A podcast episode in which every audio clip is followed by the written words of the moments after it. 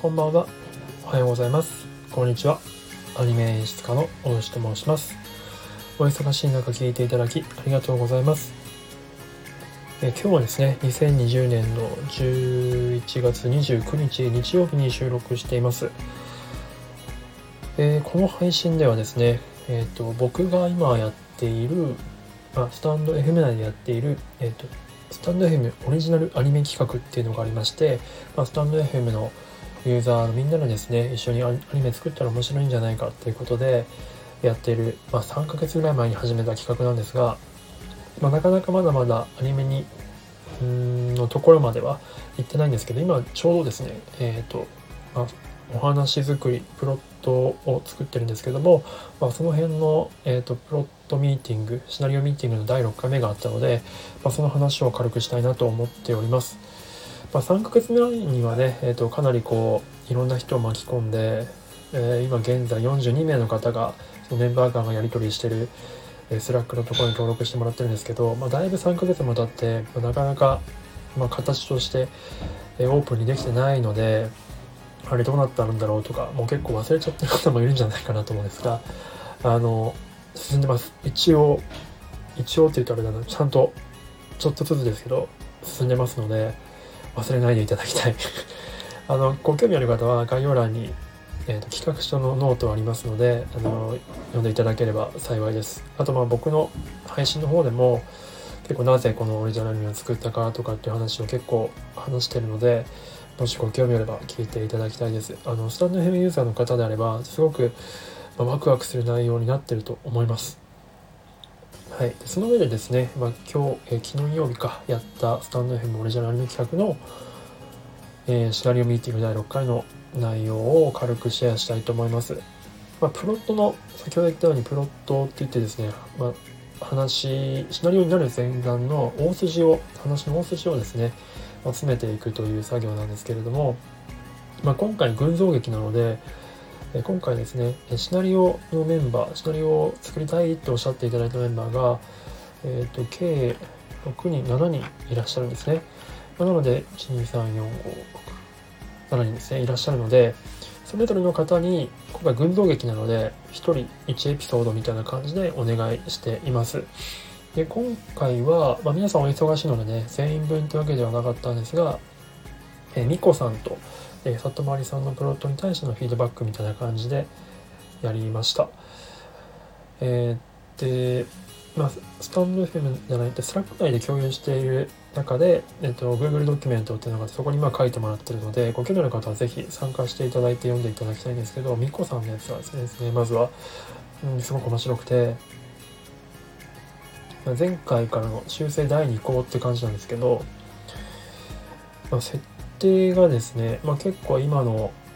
コロナ禍コロナでの影響によっていろいろとそのオフラインでの出会いが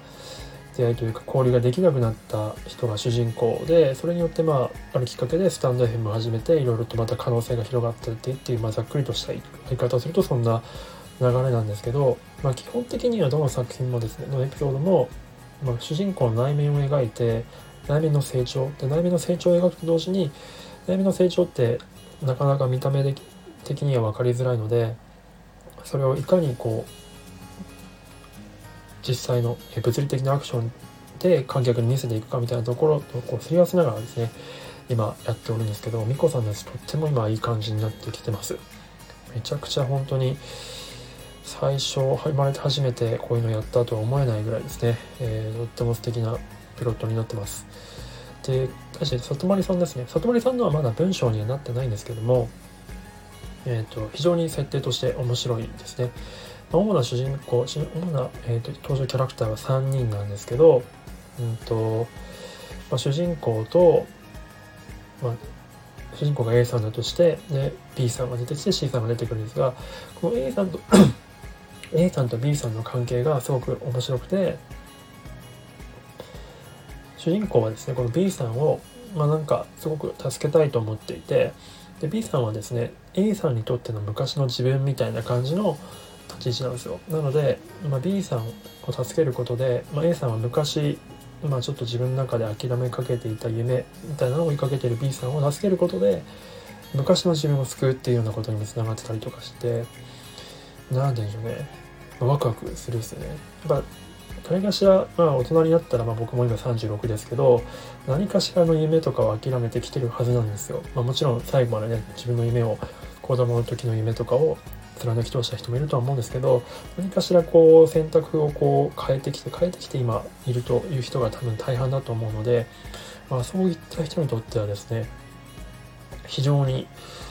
うんまあ、刺さる内容なんじゃないかなと思っててまあちょっとあるところでちょっとあの B さんと C さんあ C さんの立ち位置ですね、ま、C さんがいることでこの A さんと B さんの関係をちょっといろいろとうんとまあ、ドラマチックにするっていう 立ち位置の C さんがいるんですけどちょっとこの C さんの立ち位置とかでちょっと今いろいろと,、えー、と調整中という感じなんですけど多分もうすぐプロット上がると思います。あとまあ今回はあの参加できなかったんですけど、まあ、京子さん岡原京子さんのプロットも京子さんです。2つ書いてくれてるんですよね。それも非常にあのめちゃくちゃ。どちらもバリエーションが違って面白いんですよ。あのこれもぜひ次上がってきたら共有したいなと思ってます。あの本当に誰でも参加できるんで、で、スタンド FM でやってる方であれば誰でも多分共感できる内容になると思いますし、これやっていただけるとね、本当にアニメの作り方とか、普段アニメに関わってない方とかでも、そういったアニメがどういう風に作られていくかとかを体験できるので、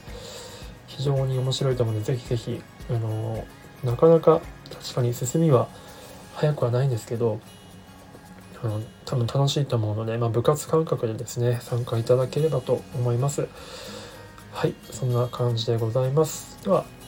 もしご興味あればコメントとか DM とかいただければと思います。ではでは最後まで聞いていただいてありがとうございました。ではまた。